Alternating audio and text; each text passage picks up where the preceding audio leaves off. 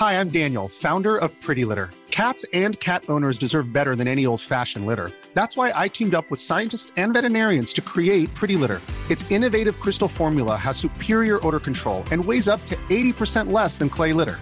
Pretty Litter even monitors health by changing colors to help detect early signs of potential illness. It's the world's smartest kitty litter. Go to prettylitter.com and use code ACAST for 20% off your first order and a free cat toy. Terms and conditions apply. See site for details. Pipiris Nice es una producción de Media Lab, un proyecto hecho por alumnos de la Universidad Panamericana en colaboración con Heraldo Podcast. Estás escuchando Media Lab, transmitiendo desde la Universidad Panamericana, Campus Ciudad de México. Augusto Rodán, número 498, Insurgentes Miscual. Benito Juárez, 03920. Escuchas Media Lab.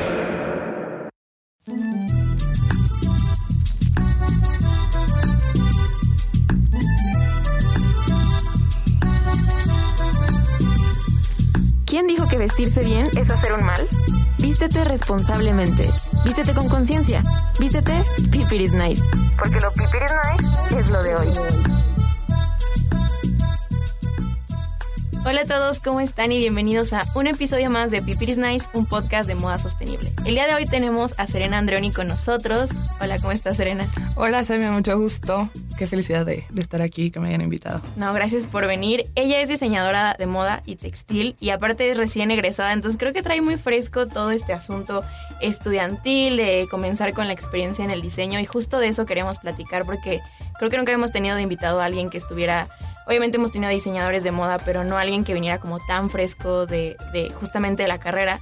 Entonces yo quisiera empezar platicando un poco acerca de, pues bueno, ya egresaste, ya eres toda una diseñadora de moda, pero quiero saber cómo te sientes, cómo te sientes así ya estás entrando al mundo laboral, cómo se siente ser una diseñadora en México. O sea, no sé si esto sea como que se abren oportunidades o más bien es más como un obstáculo, entonces cuéntanos tú todo esto. La verdad, sí, sí, es algo como muy fuerte, ese shock de decir, ya, o sea, ahora sí depende de mí. Creo que es algo que, bueno, no, de todas las carreras, ¿no? Que se siente como, ya estoy fuera, ahora sí es mi vida, tengo que empezar a trabajar y creo que sí, o sea, ese como sentimiento de incertidumbre es como lo que más predomina. Eh, respecto a lo de ser mexicana, creo que como que es un arma de dos filos, o sea, como que tanto a nivel eh, internacional, creo que te, te, quieren meter justo como en esta cajita de ser el folclore mexicano y sí. que los bordados súper tepeguanos y otomís, ¿no? Que al final nosotros sabemos que pues tenemos como muchos, muchas limitaciones porque pues, no perteneces a este tipo de, claro. de comunidades y entonces caes en la apropiación cultural, ¿no? Ahí también entra como esta parte de encontrar tu voz o sea, porque la verdad creo que México tiene muchísimo talento y si es algo que, que nos reiteraron muchísimo en la carrera, el decir, no, sí, México es súper rico, tenemos muchísima creatividad. La verdad es que he tenido varias experiencias chiquillas ahí, pero en la industria en la que sí me ha tocado hablar con personas, bueno, modelos internacionales o wow. que han estado en New York Fashion Week y así, y sí dicen como, México sobrepasa a diseñadores renombrados de Nueva York, ¿no? Wow. Entonces que dices como, ay, o sea, sí tenemos oportunidad, o sea, tenemos mucho talento y mucho que compartir, pero sí es justo ser súper precavido. Eh, la verdad ahorita me da muchísimo miedo con las nuevas generaciones que ya son como multi o sea, más bien, pues pertenecen a muchísimos grupitos. Ya no es como sí. el tipo, el, el, el, típico de que no, pues es súper preppy, ¿no? Entonces le voy a diseñar a esta persona porque cumple estas características. Y no, ya es alguien súper alternativo que pertenece a muchos lados. Entonces, bueno, ¿quién es mi target, no? O sea, como, sí. ¿cómo puedo definir una persona que no cabe en, en, unas casillas, que eso también está muy padre y eso también te invita a hablarle a muchas personas, pero, de, o sea, como viéndolo de parte del negocio, sí está mucho más difícil atacar a un, a un público que no se ha definido ni siquiera a sí mismo, ¿no? Y sí. Claro, y aparte, creo que padre esto que dices de, de, de, modelos o personas de la industria con las que has tenido contacto, porque creo que sí, a veces como mexicanos, y creo que cualquier área, o sea, no diría que solo en la moda, pero ahorita hablando de eso, a veces creo que nos cuesta creérnoslo, ¿no? O sea, creernos que tenemos mucho que aportar, tenemos mucho valor más allá de solamente tomar cosas europeas o tomar cosas de otros continentes, o sea, tenemos mucho que aportar también nosotros. Y algo que mencionabas en, tu semblanza y en tu portafolio eh, me movió muchísimo, la verdad lo estaba leyendo y me encantó. Y es que tú mencionas ahí en tu descripción donde te presentas al mundo que constantemente te cuestionas cuál es tu papel y tu responsabilidad en la industria, porque algo que me encanta de ti es que creo que tienes muy consciente la industria en la que perteneces, ¿no? Que claro que tiene su parte muy bella, muy aspiracional, pero tiene esta otra parte, contraparte bastante negativa, que por eso estamos aquí en el podcast, que es todo este daño y, cuestiones que luego, que luego salen de la industria, ¿no? Entonces me encanta como tú mencionas que te cuestionas esta responsabilidad y por eso quisiera preguntarte qué, qué responsabilidad crees que tienen tanto diseñadores jóvenes que están egresando también como comunicadores de moda o personas que están dedicándose a la industria, qué responsabilidad tenemos eh, siendo jóvenes y empezando desde ahorita en, en esta industria. Pues, o sea, sí es algo que justo como, como decías, me he cuestionado muchísimo. De hecho, fue uno de... Tuve una crisis a la mitad de la carrera en decir si sí seguía o no. Porque dije, o sea, ¿cómo puedo estar en una industria que es de las más contaminantes y que más destruye el planeta y que va en contra de todo lo que como persona me gusta y que como los valores que tengo y así como que fue un, un, mega, un mega choque. Y al final, pues sí, o sea, la verdad creo que tienes que estar dentro del problema para después buscar como una solución. O sea, no lo puedes ver como espectador o hubiera sido muy fácil decir, así está difícil, ya no, no me gusta, ¿no?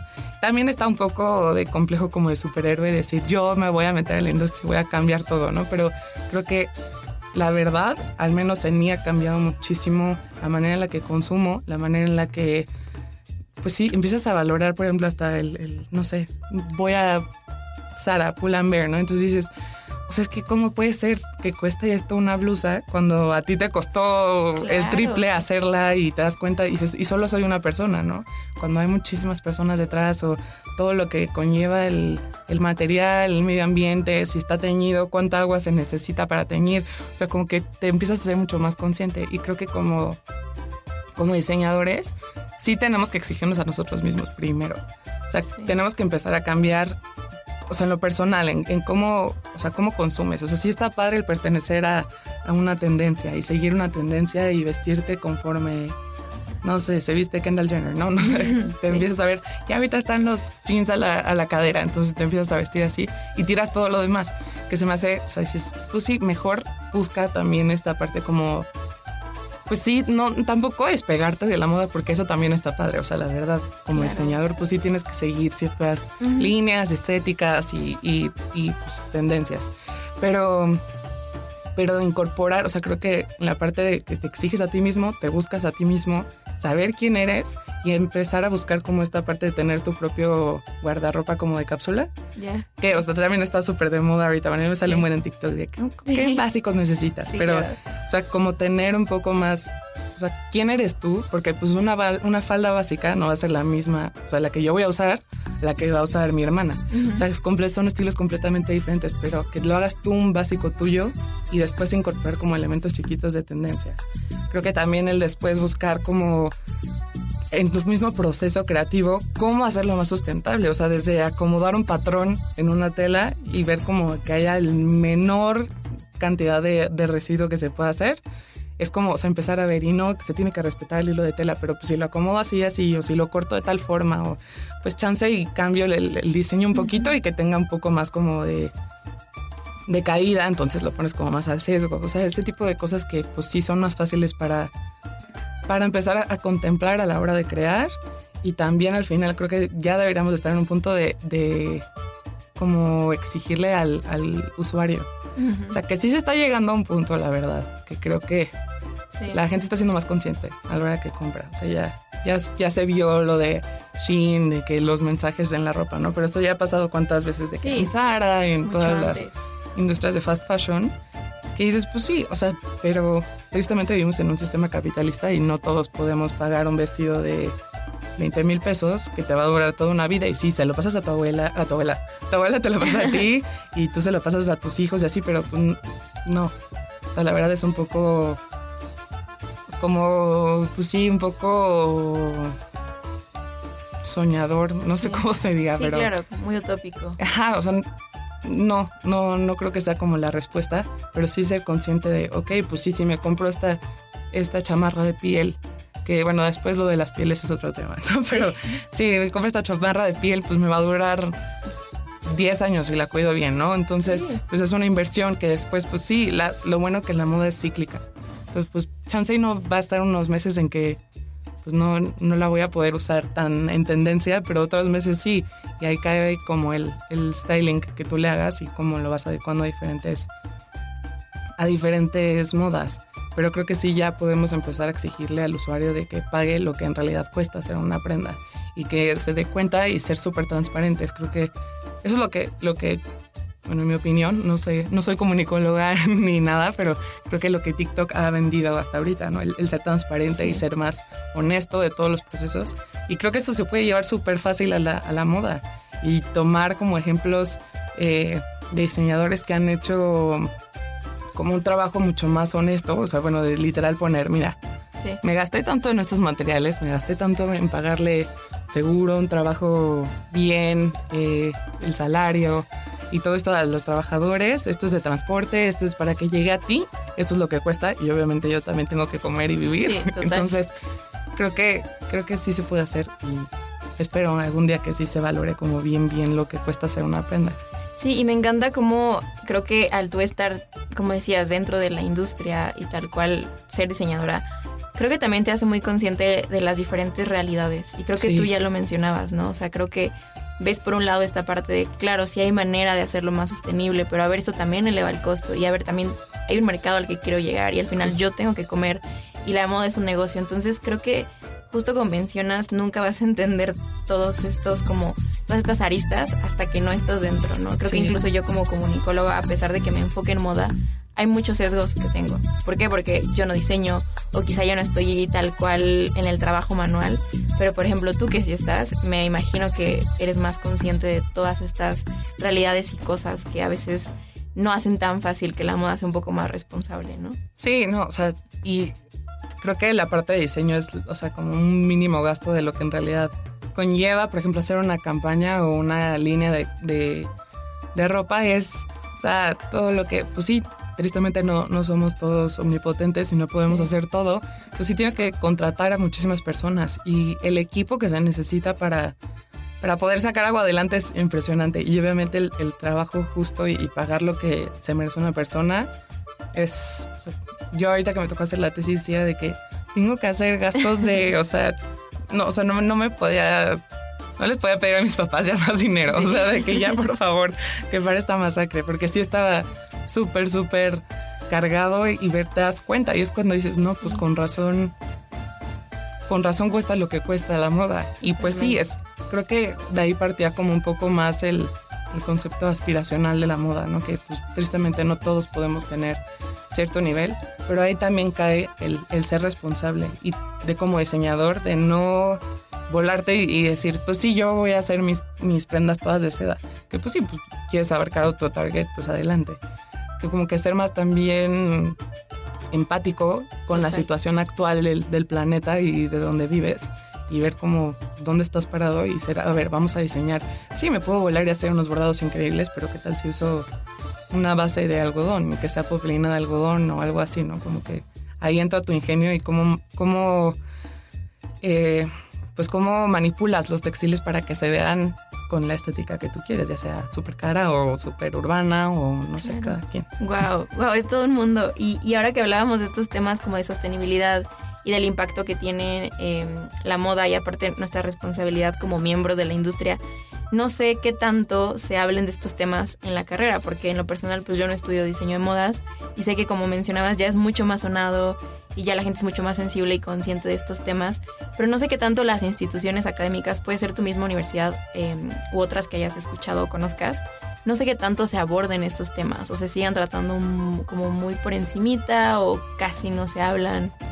Pues la verdad, en mi experiencia en centro, ha sido impresionante. O sea, sí nos, desde tercer semestre nos empezaron a poner en, tronco común eh, una materia que se llama cultura sustentable.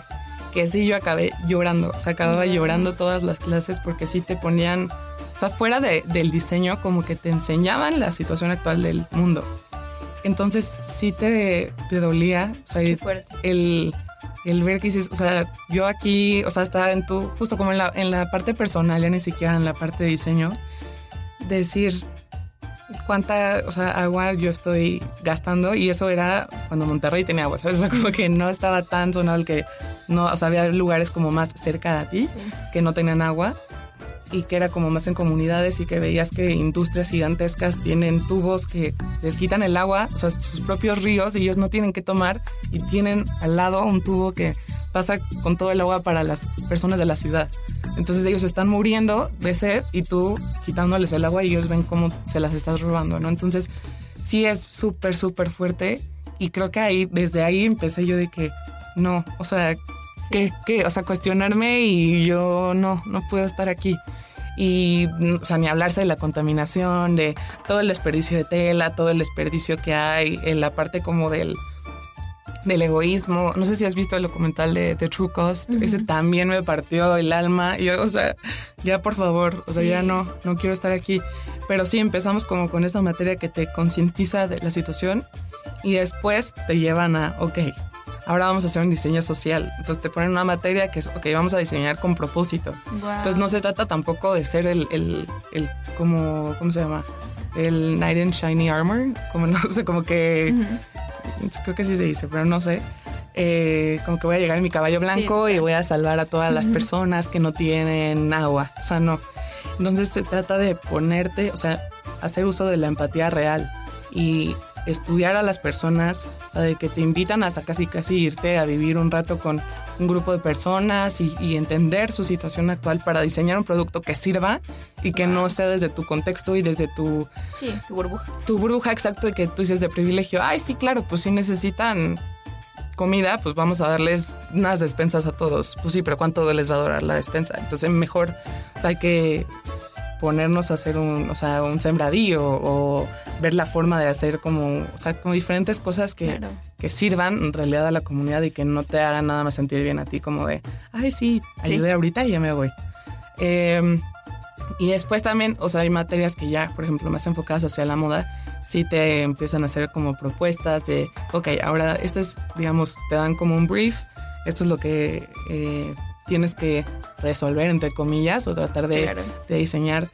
Y, ya tú propones. Y creo que te impulsan, o sea, la verdad, estoy súper feliz porque sí te impulsan muchísimo a, ser consciente de dónde estás, o sea, como diseñador, dónde estás parado y que, pues sí, diseñar por diseñar, la verdad, cualquiera. O sea, sí. lo hemos visto cuántas, cuántas tiendas en Instagram hay de t-shirts con un bordadito mínimo y que nada más cambia la carita feliz de super moxa a super rock and rollera, ¿no? O sea, como que dices, sí, ya, he visto ese diseño muchas veces, pero que proponga algún diseño y que sea como súper eh, consciente. Con propósito. Con propósito es, es ya otra cosa. Y pues hablando con otros amigos, la verdad creo que en, en varias, o sea, como que todavía sigue siendo un tema que no, no todos, o sea, como que más bien se da por sentado, sí. que ya sabes, pero justo creo que es, o sea, como que todos estamos sesgados y estamos en nuestro privilegio y no nos damos en realidad cuenta de lo que queremos, ¿no?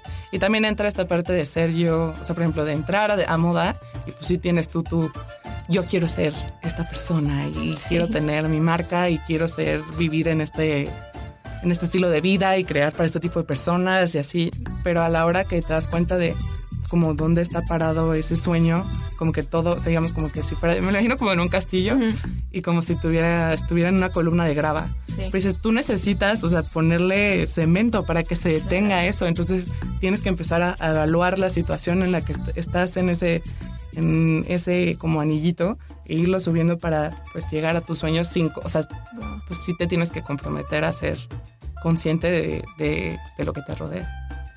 Súper, y para continuar un poco, eh, igual viendo un poco de tu portafolio, estaba viendo uno de tus proyectos que era 25T y mencionabas ahí un poco acerca del, de los residuos que quedan, obviamente residuos textiles, que quedan en, en centro, por ejemplo, después de las prácticas, me imagino, o que simplemente se desperdician, ¿no? Ya no tienen un uso. Y creo que yo nunca me había puesto a reflexionar respecto a, claro que entiendo que hay residuos de la ropa cuando ya la usamos y la desechamos y demás, pero como que nunca me había puesto a pensar que también todas estas universidades que imparten temas textiles tienen un porcentaje de residuos que a lo mejor ya no se hace nada con ellos. Entonces, yo quisiera saber, eh, pues, ¿tú cómo lo viste? O sea, ¿tú qué ves que pasa con esos residuos? Hiring for your small business? If you're not looking for professionals on LinkedIn, you're looking in the wrong place. That's like looking for your car keys in a fish tank. LinkedIn helps you hire professionals you can't find anywhere else, even those who aren't actively searching for a new job but might be open to the perfect role. In a given month, over 70% of LinkedIn users don't even visit other leading job sites. So start looking in the right place. With LinkedIn, you can hire professionals like a professional. Post your free job on linkedin.com slash people today. Everyone knows therapy is great for solving problems. But getting therapy has its own problems too. Like finding the right therapist, fitting into their schedule, and of course, the cost. Well, BetterHelp can solve those problems. It's totally online and built around your schedule. It's surprisingly affordable too. Connect with a credentialed therapist by phone, video, or online chat, all from the comfort of your home. Visit betterhelp.com to learn more and save 10% on your first month. That's BetterHelp H E L P. Pueden aprovechar, ya no hay algo que las universidades realmente puedan hacer para cambiar esto. Pues justo eh, el proyecto en realidad nació como, como un proyecto de clase, es decir, era como esta parte de, eh, de enseñarnos qué significaba el reciclar, el, el, ser sustentable, sostenible, el zero waste, y que fuera una propuesta más allá de patchwork, ¿no? O de eh, ir a tiendas de segunda mano y comprar prendas ya usadas y, y como hacer un nuevo diseño. Y pues era como un diseño con propósito. Y la verdad, este, este proyecto fue en equipo. Y mi compañera y yo dijimos como, o sea, ¿por qué nos volamos y nos inventamos un, pro, un problema gigantesco cuando aquí mismo en nuestra universidad tenemos muchísimos desperdicios? Y nos dimos cuenta porque, o sea, en, en centro, en, en, los talleres hay dos botes, eh, uno en el que tiras toda la manta y en el otro todos como otros cachitos de tela y es como mezcla pero el de manta siempre está repleto. Y ya he sabido de que tú puedes, o sea, si no llevas de que material un día a clase, te podías ir al bote de manta y encontrabas cachos gigantes de manta wow. que podías usar. Entonces, justo era como esa parte de, o sea, o sea, la manta sí, sí, sí es de algodón y sí, el, el algodón a veces lo tenemos como el, el material más eh, sustentable y que es más eco-friendly y lo que sea, pero en realidad al final lo que se necesita para, para producir el algodón Tremendo. es impresionante. En la investigación nos dimos cuenta de o sea, el, cómo los, los campos se vuelven infértiles por los monocultivos, la, o sea, el uso de plaguicidas que se necesitan para mantener como las, la, la producción de algodón intacta y son plaguicidas horribles que al final ponen en daño o sea, el, la tierra, que la tierra después, o sea, como que se esparcen los, los, o sea, los tóxicos y llegan hasta nosotros en la comida o a las mismas personas que están en el campo, cómo les daña todo estar expuestos a este tipo de, de químicos. O sea, como que no, no es que dañe nada más a, a cierto, este, no sé, a cierta comunidad, no, no sé, o sea, nos, nos afecta a todos. Sí. Y el hecho de que al final, pues sí, bueno, ya, ya creo que también es sabido, ¿no? La explotación de los niños que están en los campos, sí, con que todo horrible. Y, y esa es la, o sea, nosotros desperdiciando 80 kilos al mes de manta, ¿no? Y, y los tiras. Y eso que es, o sea, la gente que deposita en el bote de la manta. Sea, porque en mi casa estoy segura que yo tengo 80 kilos más. Uh -huh. O sea, como que la verdad, pues sí, estás seis horas en el taller cuando estás en clase, pero todo lo demás te lo llevas a tu casa y todo lo haces en tu casa. Entonces, los toales que utilizas, que son como las maquetas que, uh -huh. para la ropa. Entonces, por ejemplo, te piden más o menos que hagas entre dos, tres para que quede en realidad una, o sea, un, un fit bueno de la prenda que tú quieres y que sea lo que o sea, tu visión, o sea, tenías como en tu cabeza. Entonces, sí, o sea, por alumno te llevas, o sea, para una prenda que más o menos en, en, por clase podemos hacer tres, cuatro, pues te llevas tres, o sea, de, de manta. Uh -huh. Y después la final. Y obviamente no es como que, ah, te quedó súper bien en segundo semestre tu falda final. Entonces todo acaba siendo basura. O sea, todas las prendas que, uh -huh. la mayoría de las prendas que sí. haces en la carrera, pues se quedan como en prototipos. Y no es como que, ay, sí, la voy a vender, sí. la voy a producir. o sea, no. Pero pues sí, es un, es un mega desperdicio de, de manta. Entonces, la verdad quisimos ver la forma en que estas tiras se, o sea, bueno, los retazos de, de, manta se pudieran aprovechar para crear nuevos tuales.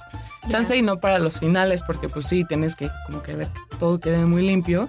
Pero para el primer tual que vas a hacer, que pues, normalmente es el más feo, que ni siquiera tienes como las costuras bien hechas casi casi, o sea, lo, lo detienes como ahí como un aguante. Este, pues sí poner, por ejemplo, el patrón y sobre el patrón acomodar los cachos de tela para después unirlos y hacer como tu mismo patrón de la tela reciclada. O eh, tenemos como la otra opción que era el hacer tu lienzo, sea, unir todos los cachos de tela, hacer tu lienzo y después cortar los patrones. Que al final nos dimos cuenta que eso pues acaba siendo más, o sea, más residuos, pues, porque se quedan los cachitos de, de, tela y esos ya después no se pueden utilizar. Pero sí era como esta propuesta de, de generar un cambio en, en, la comunidad y al final, o sea, estoy súper orgulloso porque sí, la, la, la, maestra que nos impartía la clase era la exdirectora de carrera de centro, que se llama Mónica Mendoza. Y sí dijo como, no, está padrísimo, la verdad, es un proyecto que si quieren puede seguir adelante, pero ustedes lo tienen que llevar a cabo o sea, a la universidad. Pero no te da tiempo de nada. Sí, o sea, claro. O sea, sí lo platicamos entre Marion y yo, que era mi compañera, y, y sí fue como, sabes que está imposible. O sea, sí queríamos, pero está imposible, sí es real. Y, pero lo, lo, que me llevo de este proyecto fue la convivencia que hubo dentro de los talleres, porque yo no tenía máquina en mi casa en ese momento, entonces pues sí me quedaba el taller a coser. Y pues te ven como loca buscando, sacando toda la manta del bote gigante. Entonces, o sea, se entablaron varias conversaciones dentro de la comunidad de centro que sí, o sea, te dabas cuenta que estabas generando ese como impacto. ese ese impacto y ese cambio dentro de la comunidad y todos de que cómo, o sea, y yo sabías y yo así de que con mis estadísticas, ¿no? De que sabías que se ocupan, o sea, tantos litros de agua para generar un par de jeans. O sea, como que sí era se empezaba a hacer conciencia dentro del mismo taller y después veías a la gente que en vez de usar su manta que estaba como toda planchadita y nueva, iban y sacaban retazos para seguir o sea, usando esa. Y dices, pues sí, o sea, al final ya compraste tu, tu manta, tus 20 metros de manta, pero pues no sé, o sea, como sí. que el, el, cambio eso me, me gustó y creo que fue bastante exitoso el proyecto. Y aparte creo que eso se trata, ¿no? Como de cambiar algo, digo, aunque sea lo mínimo, pero ya si cambias algo con lo que Justo. haces, o sea, qué increíble. Y creo que voy a tomar una pregunta que la tenía para más adelante, pero es el momento sí, perfecto para hacerlo. Es el tema de ensuciarte las manos. Y lo digo así porque creo que lo hablas así directo en, en sí. tu portafolio cuando hablas de tu trabajo. Dices que te encanta ensuciarte las manos. Y yo obviamente no, no había platicado contigo y me empecé, empecé como a cuestionar esta frase. Y me di cuenta que a veces la figura del diseñador se ve como muy ajena a, a, lo que está pasando en una marca, ¿no? Sobre todo en diseñadores ya con mucho renombre. Uh -huh. Ya se ve como esta mente creativa que trae las ideas, trae como esta esencia, pero al final del día quienes ejecutan pues es un equipo y, y quizá ellos ya de pronto se vuelven muy ajenos y solo se convierten en esta mente muy creativa. Pero tú hablabas mucho de que te encanta literal ir y ensuciarte las manos. Y yo quería preguntarte por qué, o sea, ¿por qué es tan importante para ti esto? La verdad, creo que la moda para mí y sobre todo los textiles han sido como una forma de expresión y como casi casi terapia. O sea, no sabes las veces que he llorado así que estás cosiendo, bordando y wow. se te salen las lágrimas porque dices, no sé por qué, pero estoy llorando y como que estoy sacando como todo esto que traigo dentro de mí a la hora de bordar.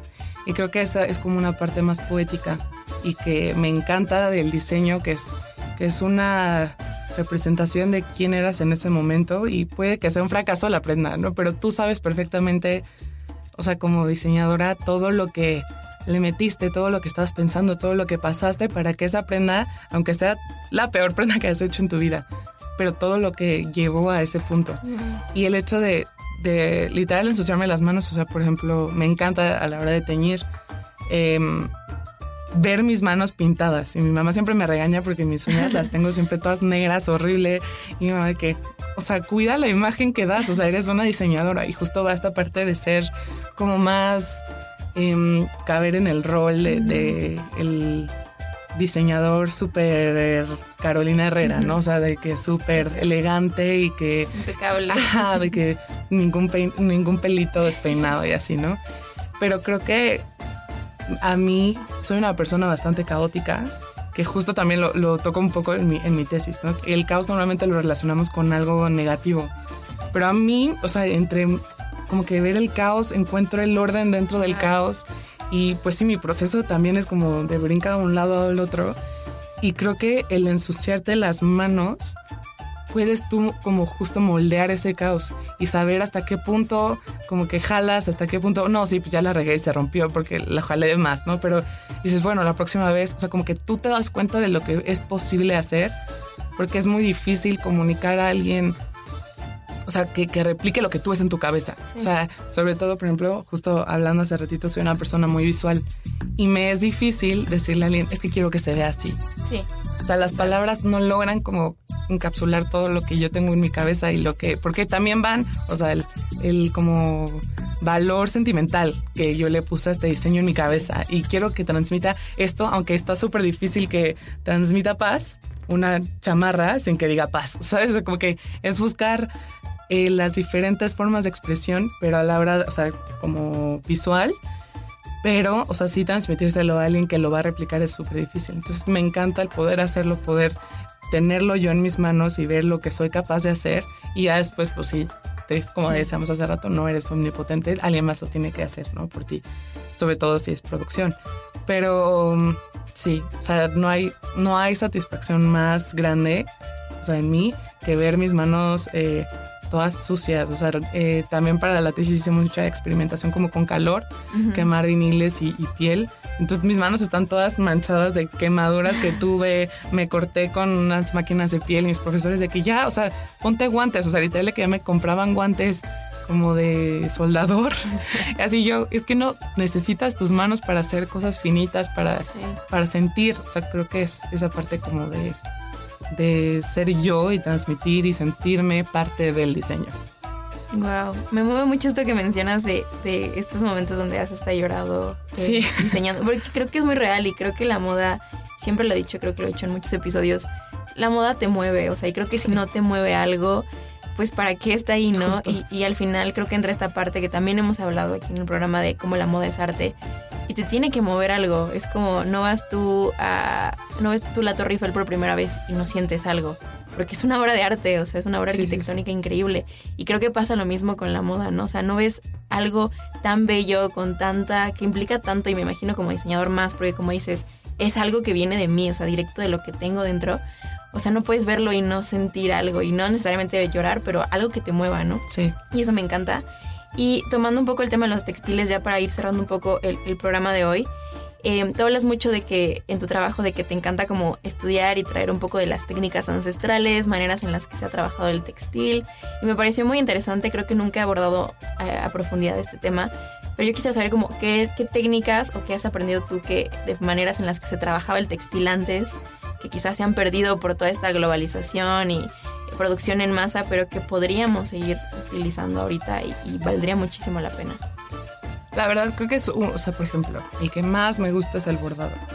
Y sí, me falta muchísimo por aprender. Y he tenido bastantes maestros eh, dentro de la escuela y fuera de la escuela que me han marcado muchísimo. O sea, Alejandro, un bordador impresionante que en verdad me ayudó muchísimo, o sea, como a, a valorar lo que es, o sea, por ejemplo, él, decía como lo perfecto dentro, o sea, lo imperfecto dentro de, no, lo imperfecto dentro de lo perfecto.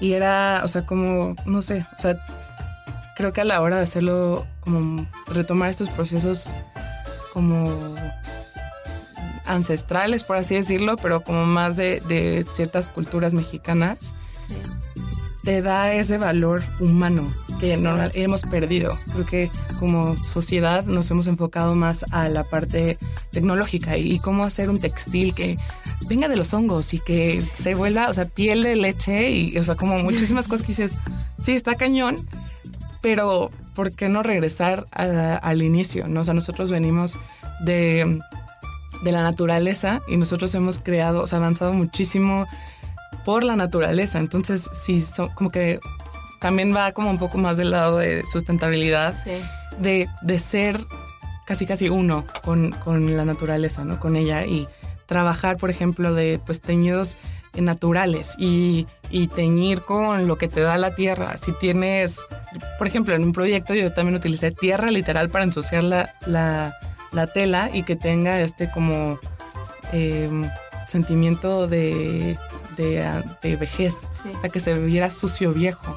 Entonces, o sea, como ser, o sea, darte cuenta de todo lo que, o sea, lo que tienes a tu disposición dentro de tu entorno y utilizar estos procesos que como que solo realzan, o sea, como que le dan una voz a estos materiales que nosotros vemos como, ay, sí, la piedrita, o ay, sí, El, el, no sé, el hongo, el caracol, como que, o sea, creo que se ha desperdiciado mucho, o más bien se ha ignorado, como que por tratar de, de, salir de este contexto como medio indígena, que creo que hasta las mismas comunidades, o sea, me acuerdo que tenemos una, una materia que nos hacían ver que nosotros mismos como mexicanos, ya sabes, el, malinchismo al mil, hemos impulsado a que las mismas, o sea, la misma juventud de comunidades indígenas ya no se, no se quiera sentir orgulloso de su mismo, o sea, de sus mismas tradiciones.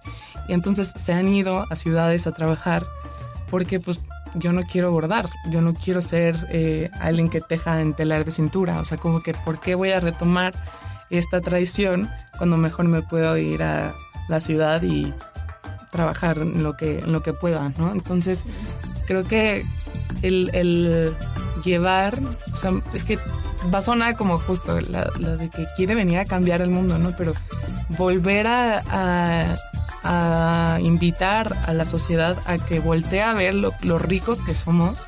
O sea, por algo es que las potencias mundiales siempre vienen a México a comprar que dices que eso también ya entra en otra cosa de que no valoran ellos tampoco el mismo trabajo de los artesanos.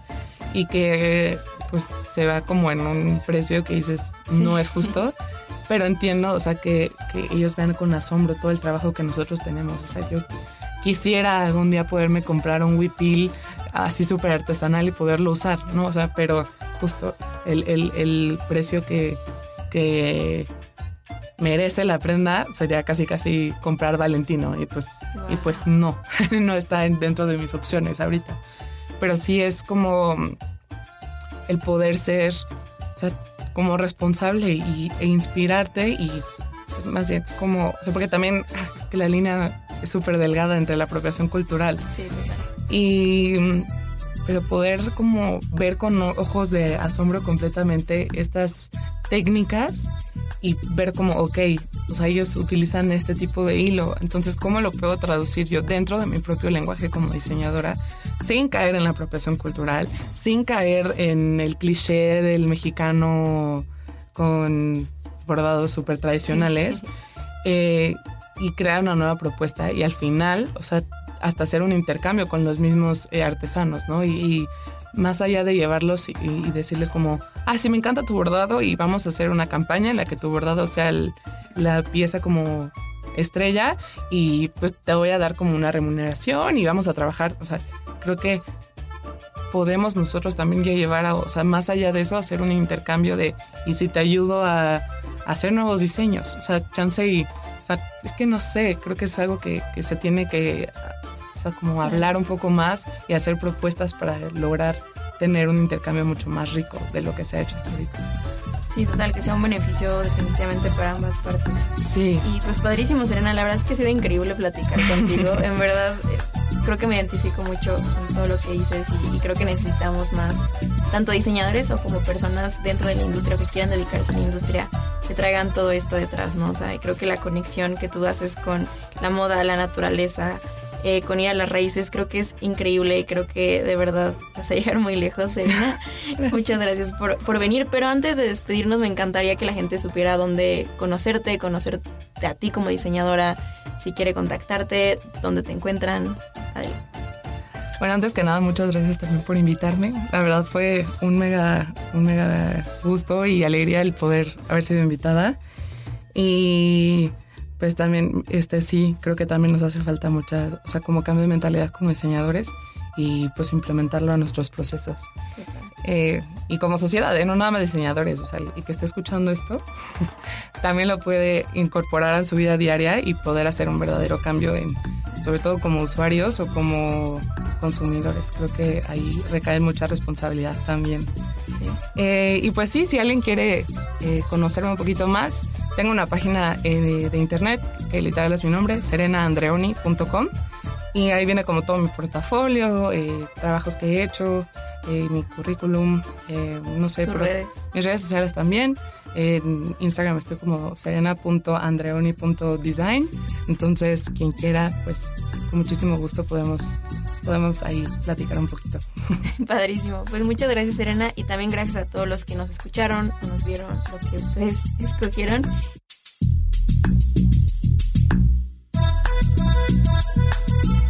La moda responsable no es el futuro, sino el presente. Esto fue Pipiris Nice, un podcast de moda sostenible.